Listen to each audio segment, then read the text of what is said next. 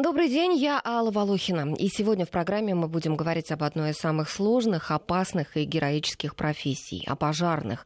Не случайно команда пожарных называется «боевой расчет», а спецодежда – «боевкой». И второе название профессии – «огнеборец».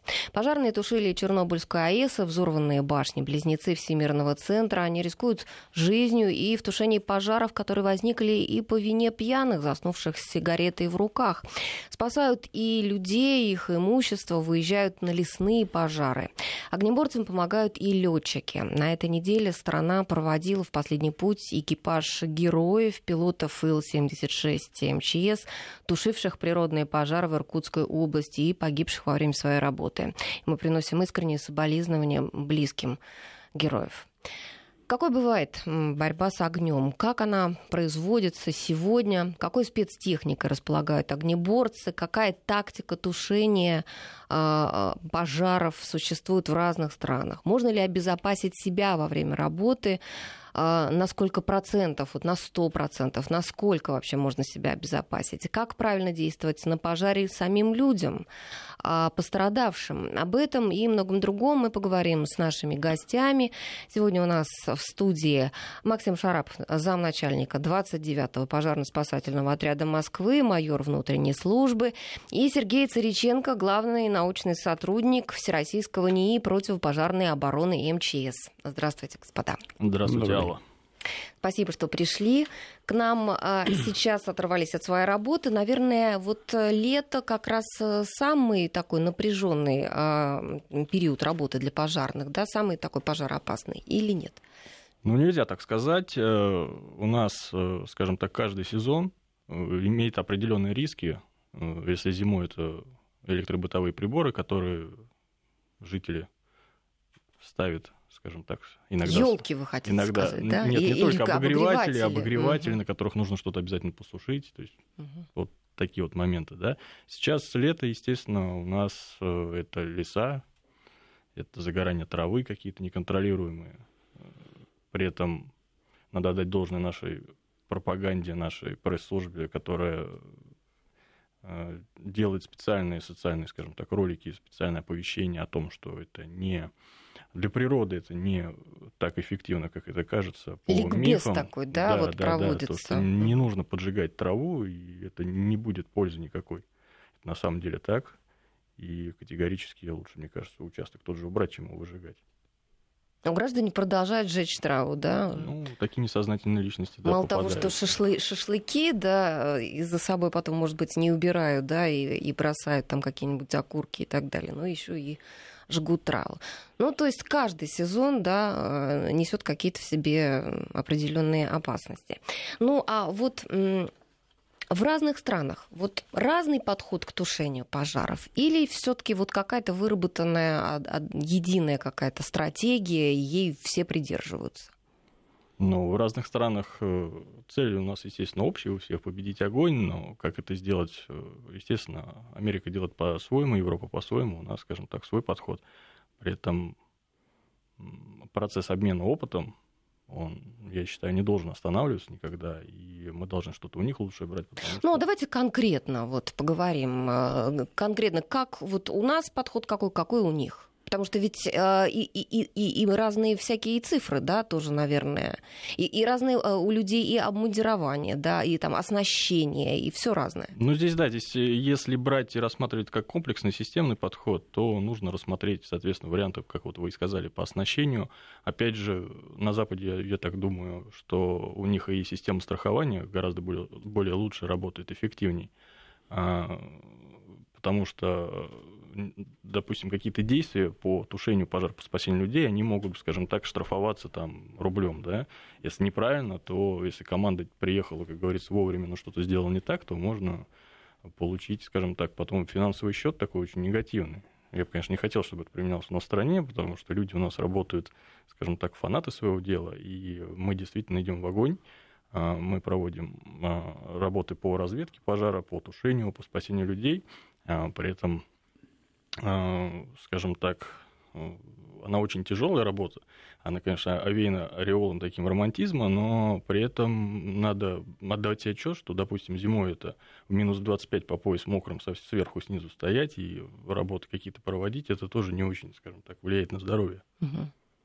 А если там коллеги на Западе, у них э, это все э, как-то, скажем так, компенсируется определенными льготами, то у нас э, осталось, скажем так, очень мало, при этом люди, вот я говорю, как я сказал, они фанаты своего дела, мы продолжаем как бы тушить пожары, работать, спасать людей, а, и, но в нашу защиту могу сказать, что мы отдаем очень высокий а, очень высокий уровень безопасности наших пожарных, то есть не происходит такого бездумного посылания людей, да, на потушить там очень быстро. Ну, а что бы ты ни стало, сроки, да, да, там... То есть есть определенные правила, инструкции, нормы, которые необходимо выполнять, они, скажем так, действительно написаны кровью. Вы заговорили о льготах. А какие сейчас у пожарных сохраняются льготы? Ну, такая самая главная льгота – это 20 лет службы, но с 2022 года по новому федеральному закону у нас служба продляется еще на 5 лет. То есть с 2022 года срок службы станет 25 лет. А насколько это хорошо или плохо, не могу сейчас сказать, но ввиду того, что у нас произошла оптимизация в системе, а сотрудники, которые достигли 45 лет, в этом году были, скажем так, отправлены на пенсию, при этом вы сами понимаете, если бы у них шанс был еще продлить на 5 лет, я думаю, многие бы остались бы и продолжили бы службу. Скажите, вот давайте начнем, может быть, с самого начала о том, как стать пожарным. И, кстати, наших слушателей я тоже приглашаю присоединяться к нашему разговору, поскольку мы в прямой эфир выходим, то можно нам и писать, и звонить. Я напоминаю, наши контакты 232-1559, код Москвы 495, и наш смс-портал 5533, первым словом пишите «Вести», и также наш э, номер в WhatsApp 903-170-63-63. Вот а какое обучение у пожарных, какие требования к пожарным? Ну, о требованиях и обучении как бы э, нужно разделить тех бойцов, которые находятся в частях, и офицеров. Если по офицерскому составу, то эта система уже отработана десятилетиями и в Советском Союзе, и в России. У нас имеется система высшего образования э, ведомственная. Это академии, университеты. Это в Москве, Петербурге, э, в Иваново, Екатеринбурге. Э, где готовят... Сейчас даже в Владивостоке открылся э, университет. Э, и там готовят офицеров в течение пяти лет. Они выходят с высшим образованием и званием лейтенанта внутренней службы. Э, бойцы, которые рядовые и сержантский состав, они готовятся в учебных центрах. Э, люди, которые прошли армию, по состоянию здоровья могут находиться в экстремальных условиях. По этой системе, ну, как бы двухуровневая система, происходит подготовка этих специалистов. А в чем заключается работа офицера? Вот, эм, вот он, я так понимаю, он руководит, да? Там, офицер, он отвечает бригады... за все. Он за состояние материальной части, за подготовку личного состава, это в мирное время, ну, то есть когда нету боевого выхода, и при выходе на пожаротушение – это руководит всеми действиями своего личного состава. То есть Но офицер нужно... тоже едет на пожар. То есть он да. не сидит у себя в кабинете Нет. с бумажками. Ну, да? надо сказать, он что у нас служба как бы делится на две. Это оперативная служба, которая занимается пожаротушением, и профилактическая, то есть э, Госпожнадзор, который существует. Это ну, то, что вы хотите в кабинетах. Это э, как в медицине, главная профилактика. Тушение это уже ликвидация. Это уже запущенный случай. Да, это уже будем, экстремальная ситуация, чего не надо допускать. Если была бы хорошая профилактика и система страхования обеспечивала бы стимуляцию э, надежной системы и профилактику пожара, ну, тогда, может быть, функции вот этого героизма, может быть, не такими были бы романтичными, будем так, если мягко говорить. Не требовалось бы столько героизма. Да, столько героизма угу. и, в общем-то, и, риска для жизни. Жертв. Угу. Понятно. Ну, то есть а, офицер выезжает э, тоже вместе с боевым расчетом на а, тушение пожара, и там на месте э, как это происходит? То есть вот он э, идет ли он сам в огонь, или он вот только руководит и, и говорит о том, что вот там как вообще строится работа бригады, выехавшей э, на, на вызов? То есть, вот, скажем, не знаю, у футболистов у них есть там защитники, полузащитники, да, каждый знает свою задачу. Вот в бригаде или, или в боевом расчете есть это какое-то распределение вот такой ролей, что каждый знает, вот он пришел, делает то-то, что-то, пятое-десятое. Конечно, есть распределение. Офицер, как уже и сказано, да, начиная с лейтенанта, с начальника караула, начальника дежурной смены, либо со старшего расчета. У нас в Москве вот есть ГКУ ПСЦ, Государственное учреждение пожарно-спасательный центр, там есть старшие смены. А, но он не офицер, это гражданская организация, да, это муниципальная пожарная служба, но, соответственно, скажем так, он выполняет те функции, которые возложены на вот выпускников академии, на лейтенантов и выше звания. То есть, соответственно, вся составляющая пожаротушения, все офицеры, естественно, действуют э, на пожаре, прибывая туда постепенно. То есть мы с каждым прибывающим руководителем уровень, соответственно, пожара он, и уровень ответственности он повышается. То есть приезжает лейтенант, у него две машины, допустим приезжает уже э, выше звено, это оперативно дежурный по тушению пожара в округе в административном. У него уже там параллельно туда еще дополнительные силы же едут на пожар. Это не то, что вот районная пожарная часть, она тушит только а, пожар в своем районе. Если они не справляются, запрашивают дополнительные силы, плюс есть, опять же, номерные пожары. Это когда вот в Москве есть список а, адресов объектов, на которые автоматически высылка производится повышенных сил. То есть это старые какие-то конструкции, старые дома, старые постройки, больше 100 ну, то есть заранее лет. предполагается, что заранее там предполагается, пожар что там будет, тяжелый бушевать. пожар, да. Вот, соответственно, уже непосредственно разворачивается оперативный штаб пожаротушения. И в который ходит э, начальник штаба, в который ходит начальник тыла, и непосредственно РТП, руководит тушением пожара. Офицер идет в разведку, ну, это уровень начальника караула, начальника районной пожарной части, да, и если это сложный пожар, затянувшийся пожар, то, соответственно, РТП в ранге оперативно дежурного и выше, то есть начиная там от замначальника отряда и выше, то есть это оперативная группа тушения пожара по городу Москве и так далее.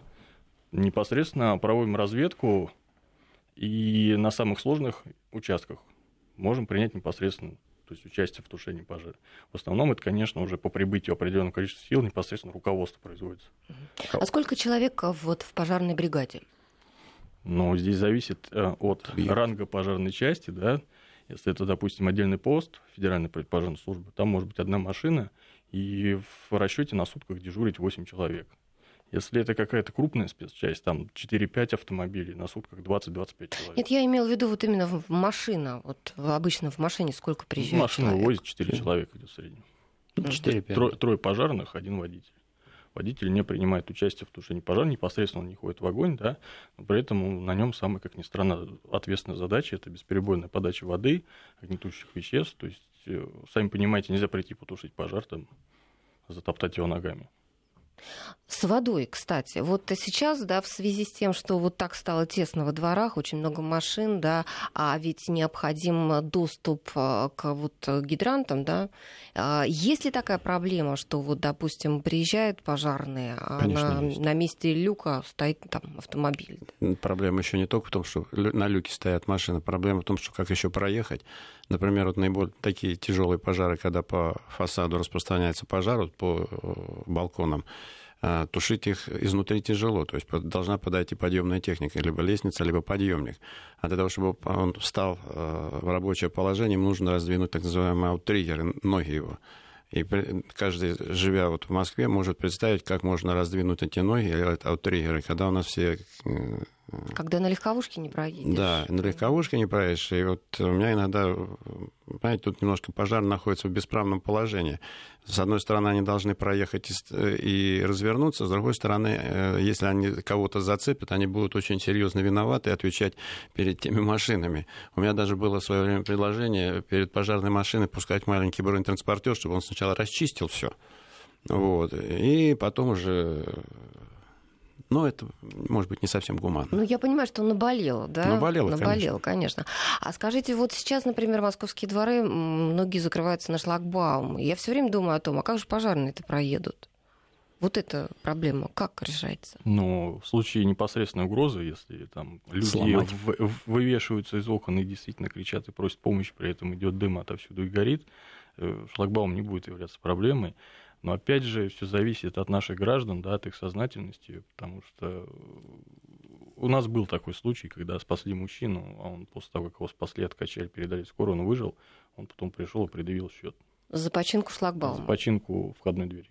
Входной двери. Какая интересная история. Ага, то есть проблемы э, всякого рода встречаются. То есть а, э, даже пожарные работают с людьми, да? Вот, вот как говорят, трудно, у меня трудно работать, потому что я работаю с людьми. Но у нас работа с людьми начинается а непосредственно с момента, с момента выезда, потому что диспетчер пожарной части, которая совершила высылку, произвела высылку пожарных машин на пожар, она связывается с заявителем и уточняет непосредственно всю картину что он видит, где он находится, как это, как это он, где, что, ему угроза какая-то, либо может он дойти до соседей, либо не может он выйти. То есть и на момент прибытия а, уже расчет непосредственно работает с заявителем, а, со свидетелями, и здесь возможны всего, раз, разнообразные варианты уже. Ну и ложные вызовы, да? Сейчас вот все еще ложные вызовы бывают? Ну, как сказать, ложный вызов. Я считаю, что лучше, как говорится, позвонить, чем сказать, подумать, что, наверное, показалось где-то. Нет, ну так, знаете, какие-то шутники там или что-то. Ну, шутники, наверное, всегда были. Ну, шутники, будут. да, наверное, были, будут. Но на самом деле таких шутников очень мало. Uh-huh. Если, скажем так, происходит какой-то ложный вызов, или мы приезжаем и по факту не выясняем ничего, это кому-то что-то показалось, где-то какой-то запах дыма и прочее. Но лучше, опять же говорю, лучше так, чем... А хорошо, вот если а, человеку показалось, да, и он вызвал бригаду, а не будет ли его привлекаться к ответственности за ложный вызов, да, нет. если вы приехали, а нет. а пожара нет, там огня? Нет, не будет. Ага. То есть вот люди, которые, допустим, нас слушают, они могут быть уверены, да, что, что действительно, если вы что-то такое почувствовали, лучше вызвать попробовать. Конечно, пожар. приедет подразделение, проведет опрос, посмотрит, да. Ну вот, э, кстати, вы знаете, здесь, мне кажется, есть такой еще психологический момент. Вот не, совсем недавно у моей подруги сгорел дом. И она рассказывала о том, что пожар начался а, где-то в 5 утра, у них а, что-то такое со щитком произошло, там то ли там внезапная какая-то подача там, э, повышенной энергии или еще что-то. И совершенно случайно в этот момент мама был, проснулась и она прям вот буквально на ее глазах этот щиток загорелся. Она стала кричать, всех разбудила, и никто не испугался, потому что никто как-то, а, вот знаете, мирное утро, ты только, вот, вот почему-то а, они были не готовы вот совершенно э, как-то сразу мобилизоваться. И они очень долго как-то тянули резину, собирались, как-то выходили. В результате дом сгорел чуть ли вот не за 15 минут сгорел дом, они остались просто в нижнем белье все, они даже не вынули деньги, которые вот прям на глазах пачка денег лежала, они даже не взяли деньги, потому что они не думали, что это так серьезно, и надо все вот выносить, что только ты можешь, и, и, и выбегать. Вот еще такая есть проблема, да, что люди как-то медлят. Но здесь зависит от масштаба бедствия. Ну, во-первых, еще зависит Трудно от, оценить от, от, от психологии. Ну, вот э, я, например, по себе могу сказать, что, ну, это может быть профессионально, что когда я куда-то приезжаю, в ту же гостиницу или в какой-то дом, у меня первый взгляд, а как я буду отсюда, может быть, это уже пиромания какая-то такая, но как я буду отсюда но это профессиональная э, эвакуироваться, и где здесь выход, и какое покрытие там в гостинице, какое ковровое покрытие, и как будет пламя распространяться, и куда мне бежать. То есть даже если ночью или где-то еще, или в какое окно выпрыгивать, то есть... Угу. Поэтому тут, в общем-то, мы живем, ведь это защитная реакция человека о том, чтобы не думать о тех проблемах, э, какие что там сосулька на голову упадет или подскользнешься. Это, в общем, если постоянно под, под этой угрозой, то можно просто с ума сойти. Но быть готовым к экстремальным ситуациям, к этим, это каждый должен сам, сам, сам настрой такой, сам подготовка будет. Угу. Ну, вот... Совет слушателям, что не расслабляться, в общем. Да. Ну, э, вот, кстати, в этой истории с моей подругой она рассказала о том, что приехала первая машина пожарных, и это было не МЧС, а вот какая-то, ну, какие еще вот бывают службы, где есть тоже пожарные. Добровольно. Добровольно пожарные. И а, вроде бы нет. И у них не было воды с собой. И уже когда приехала, позже приехали э, МЧСники, вот у них уже вода была, но уже вот дом спасти не успели. Но не все пожарные машины вывозят воду. Это, скажем угу. так, заблуждение, может быть, многих. есть непосредственно автомобили основного применения, это да, авто, автоцистерны, которые скажем так, единственный автомобиль, который воду вывозит. На буковке написано АЦ. Ну, это те, те машины, которые привыкли мы видеть, да, большие вот такие ну, ну, не все. То есть точно так же выглядящий, выглядящий автомобиль на насос, да, он выглядит точно так же, как автоцистерна, но при этом он воду не вывозит. Та же автолестница, она, естественно, воду не вывозит и некуда просто, потому что там настройка занимает 90% места, и откуда, что, где и как. Ну, вот. правда, сейчас вот машины, которые нового поколения, там рассматривается вопрос, что была небольшая автолестница, где-то так 30 метров, 20, и запас воды хоть какой-то, чтобы можно было вот именно первый ход, и чтобы можно было уже можно было использовать в качестве уже то есть получается, что а, пожарные отдельно везут лестницу, да, да, отдельно везут воду. Что еще? Еще что-то? Ну, специальный автомобиль это специализированный пожарно-аварийный спасательный автомобиль Спаса. Это автомобиль газодомозащитной службы и с инструментом для работы на ДТП, по вентилированию, допустим, зданий и так далее. То есть Дымососы. У каждой, да, у каждой машины, скажем так, своя задача все-таки вот еще давайте мы про воду поговорим про это, поскольку ну уж прямо она совсем важная, да, в вопросе тушения. А, э, если а, во дворе вы видите, что вот мы как-то от этого отошли, да, что к люку нет доступа, вот как, как действуют пожарные? Стараемся вручную машину оттащить, конечно же, если... То есть вот эти три человека, да, и, там, которые ну, приехали... Три, трое первых прибывших, они идут непосредственно внутрь, проводят разведку, потому что в домах есть пожарные краны, от них можно подать тоже непосредственно на тушение воду. Э, ну, потом да, машина привозит какое-то количество воды да, тоже. Она опять же, машина привозит количество воды, там в среднем по Москве это 3 тонны, 3 тонны, и на 10 минут тушения этого достаточно, чтобы, скажем так, как-то локализовать пожар. Опять же, если мы берем Москву, рассматриваем сейчас, то пожарный гидрант, он не один. В каждом через, дворе, да? Да, да угу. то есть через 20 метров можно найти второй, опять же. А вот, допустим, а, обычный жилец, он понимает, как, может понять, какой из этих люков вот это пожарный гидрант? Ну, Потому что если вот внимательно... в моем дворе, например, он не выкрашен в красный цвет, например. И никаких У нас вот... в здании должна быть табличка, указывающая просто обратите внимание, где находится, написано ПК, пожарный кран, и расстояние, там стрелочки, сколько метров. ПГ, ПГ. Пожарный, пожарный гидрант, да. Ну, а в здании ПК. в метрах там, да, стрелочками написано, вот непосредственно от этой таблички, сколько метров по, по прямой и влево или вправо. Влево, прямо так. Ну вот прямо сегодня приеду с программы домой, специально прям вот поищу, вот просто даже Да, и как увидите, что кто-то стоит, сразу колеса прокалывайте, чтобы больше не ставил. Не, ну это крайний метод. С человеком сначала нужно поговорить спокойно. Я сама такой же автомобилист. Мне и самой нужно знать, как правильно, где парковаться. Это все очень важно. Ну что ж, я еще раз напомню, кто у нас сейчас в гостях сегодня. Это Максим Жарапов, замначальника 29-го пожарно-спасательного отряда Москвы, майор внутренней службы, и Сергей Цариченко, главный научный сотрудник Всероссийского НИИ противопожарной обороны МЧС. Мы продолжим разговор о профессии пожарных а, после новостей. А, пишите нам 5533, это наш смс-портал, первым словом пишите «Вести». А, наш WhatsApp 903 170 63 63 и наш телефон тоже к вашему доступу 232 15 59, код Москвы 495. 12 часов 33 минуты в Москве. Мы продолжаем наш разговор. Вот в своей профессии а, пожарные постоянно сталкиваются с горем людей, да, с трагедиями, с потерей имущества там, и так далее со смертями. А вот приоритетная задача пожарного это все-таки спасение людей, а потом уже ликвидация огня. Или главное это именно ликвидация огня? Нет, основная задача это спасение людей. Ну, а, хорошо. А, эм, главная задача спасения людей. Вероятно, а, пожарным приходится делать выбор, кого спасать первым, кого спасать после, да. И это очень сложный, наверное, выбор, а, потому что иногда оставшихся ты можешь уже не успеть спасти. Есть ли какие-то а, четкие инструкции для пожарного в этом случае, чтобы он там каждый раз не вставал перед какой-то моральной дилеммой? Или нет таких инструкций?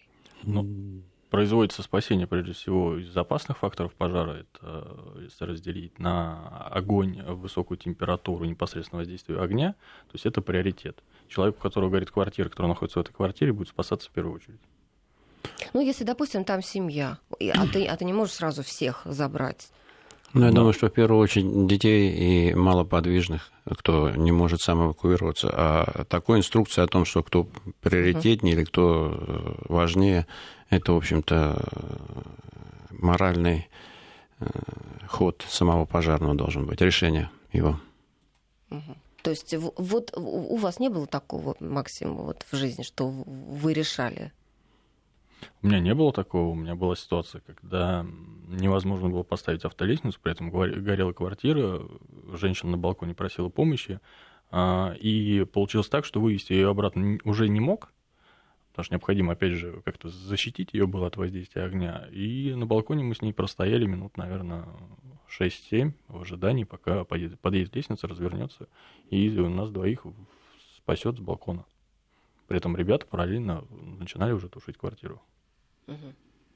Ну, это была для вас крайне опасная ситуация. Ну, я так не считаю, на самом деле, как бы это какой-то не героизм, а отдавая себе отчет и приняв определенные действия. То есть я закрыл дверь на балкон, естественно, находились мы вне зоны горения. И ну, важно было, нужно было сохранить, чтобы женщина не запаниковала и, скажем так, не прыгнула. Находясь рядом с ней, она все это увидела, почувствовал это вот спокойствие, да, и абсолютно комфортно, скажем так, мы дождались. Ну, конечно, был дым, но не так, что когда человек находится один, и он не знает, что в этой ситуации делать, это самое страшное.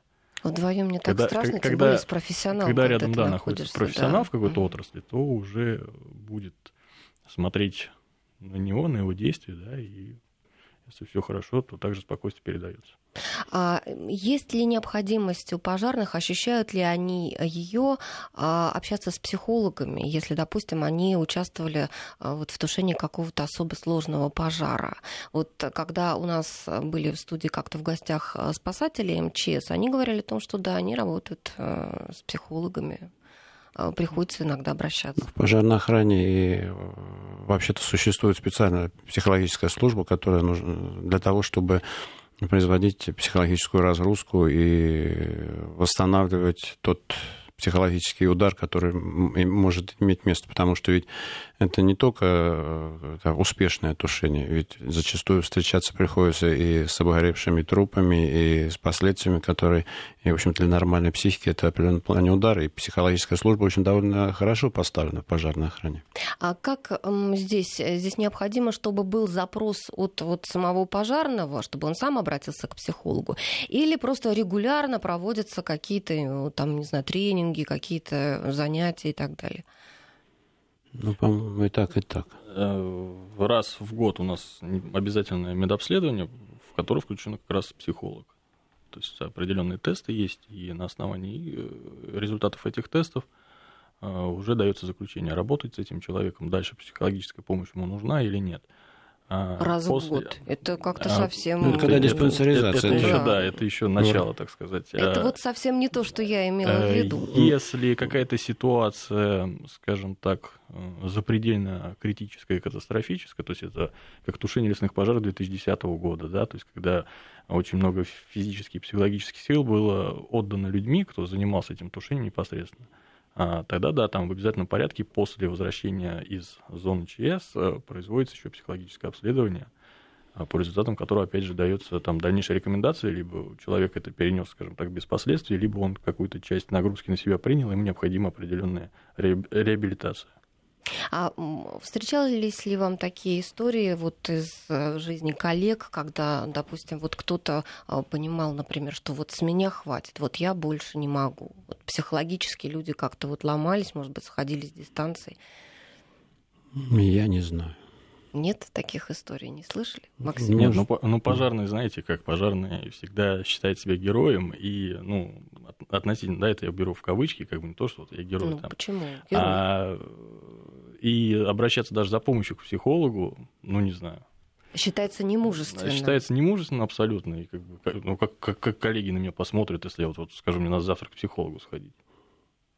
Вот это, вот это неправильный, мне кажется, подход. Вот это какой-то подход такой, знаете, из древних времен каких-то, из палеолита.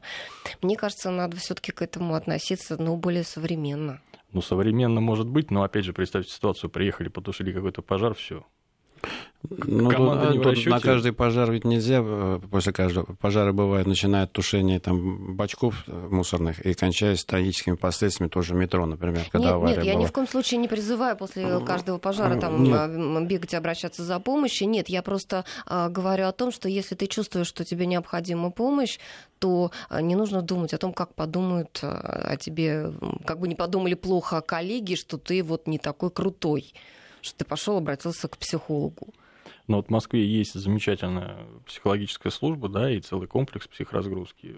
Вот очень много коллег, которые не напрямую не обращаются к психологу, а ходят э, непосредственно на эти процедуры, там буквально за два часа действительно на ноги ставят и угу. заново как бы обновляют и в такой очень бодрый нет, ну вот я про это и говорю, что соответствующая служба психологической разгрузки, она существует, и она отработана, там все эти приемы с погружениями, со всякими там релаксами и всем прочим. Угу.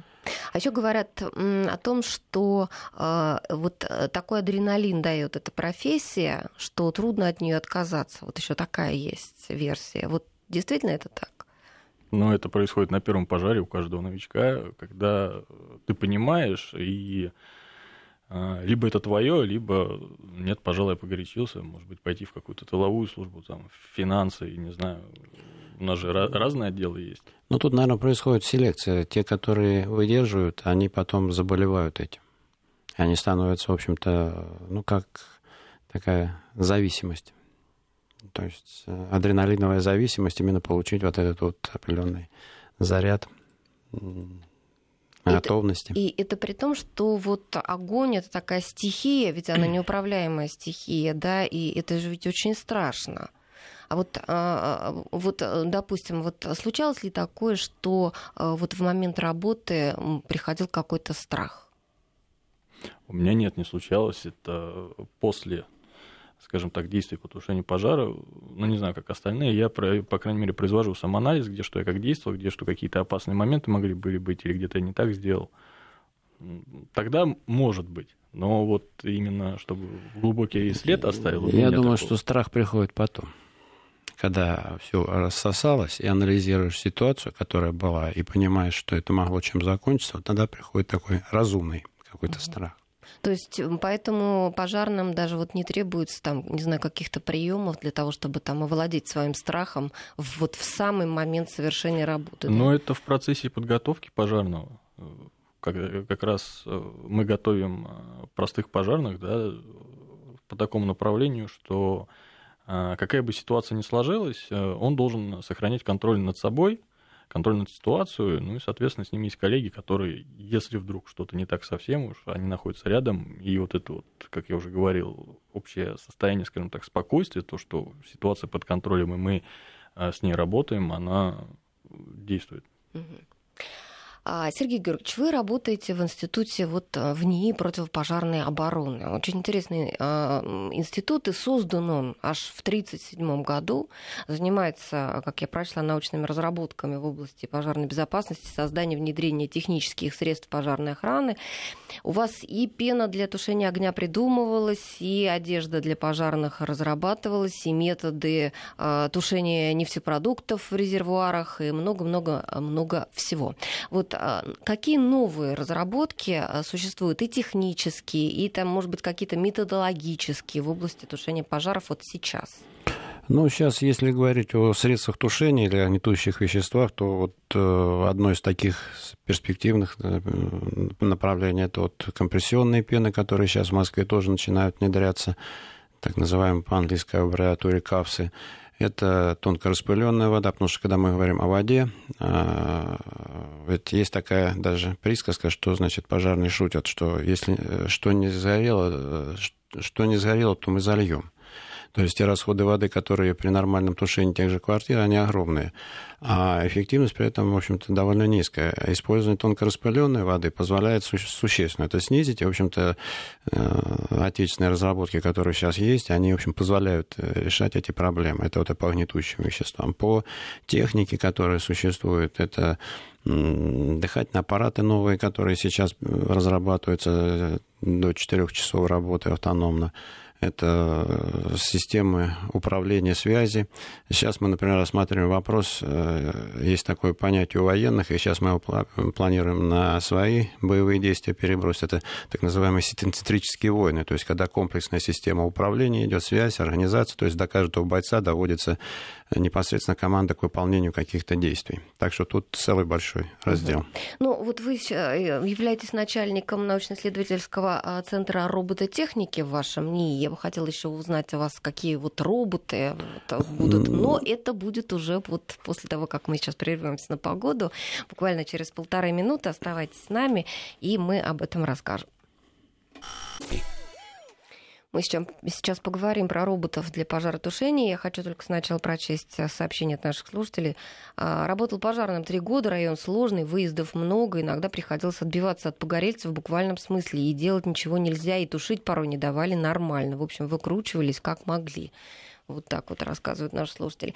А, ну так возвращаясь к технике, к новой, самой совершенной, самой современной, которая разрабатывается для пожаротушения. Чем вооружат наших пожарных? Ну, мы традиционно вооружаемся современными разработками, которые есть. Э, то есть это традиционные пожарные машины, пожарные лестницы, подъемники.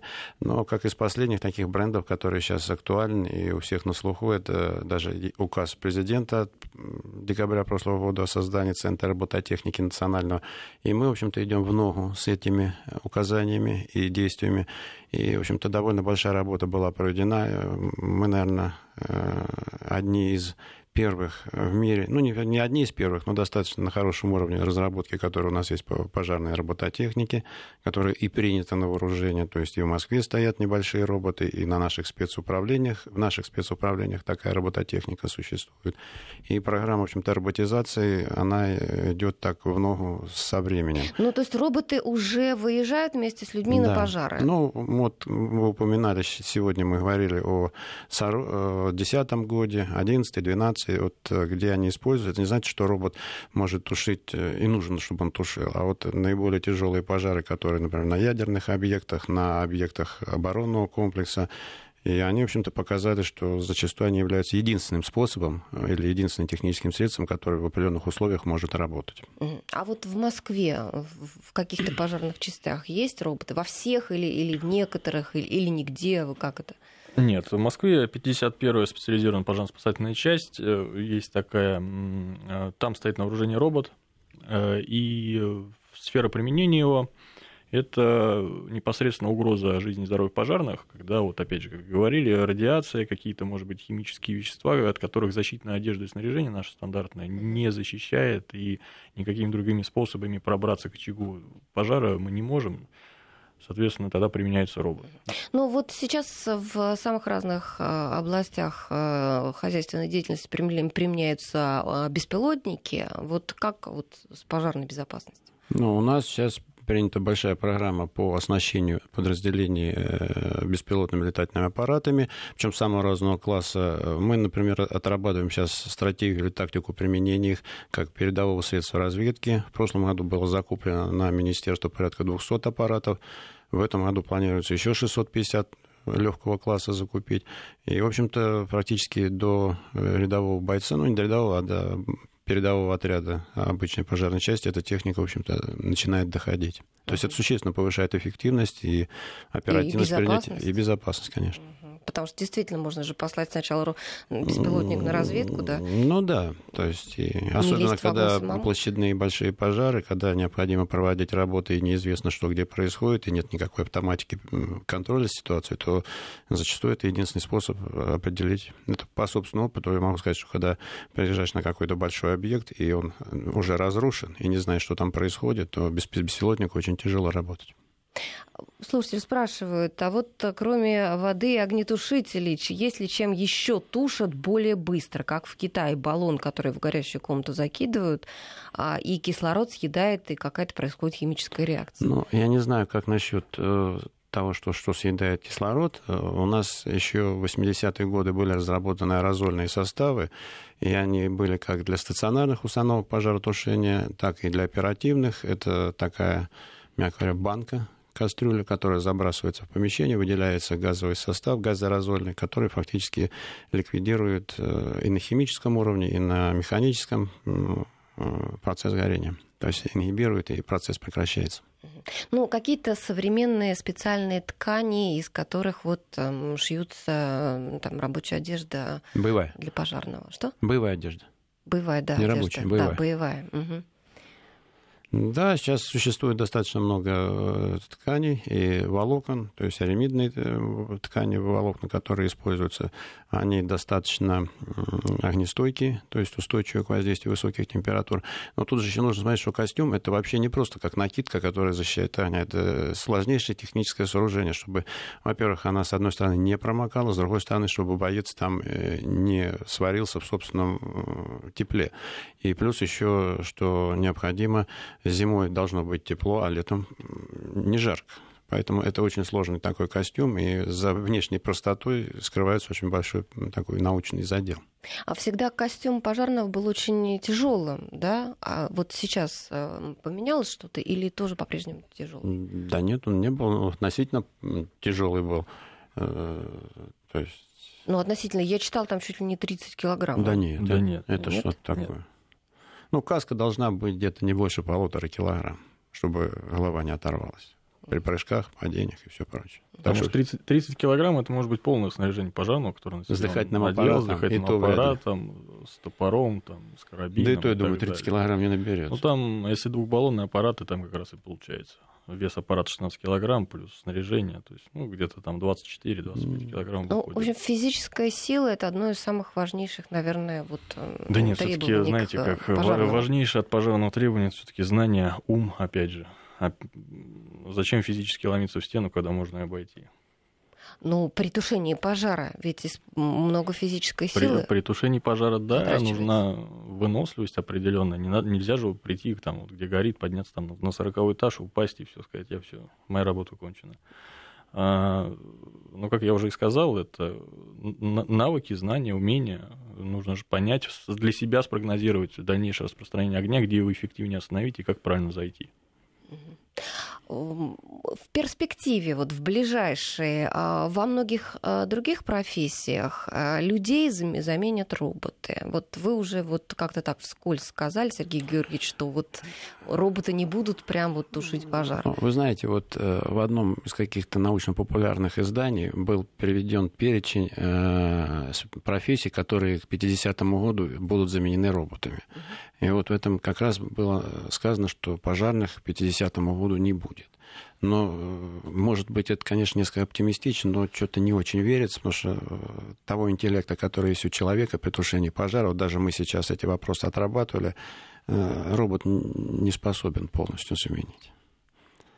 То есть, то есть тем, кто, допустим, захочет Понимаете, выбрать эту профессию... Робот будет может... инструмент, угу. как, который повышает, защищает, обеспечивает, но человек все равно останется человеком. Потому что огонь это как зверь, его очень сложно понять какими-то заформализованными алгоритмами.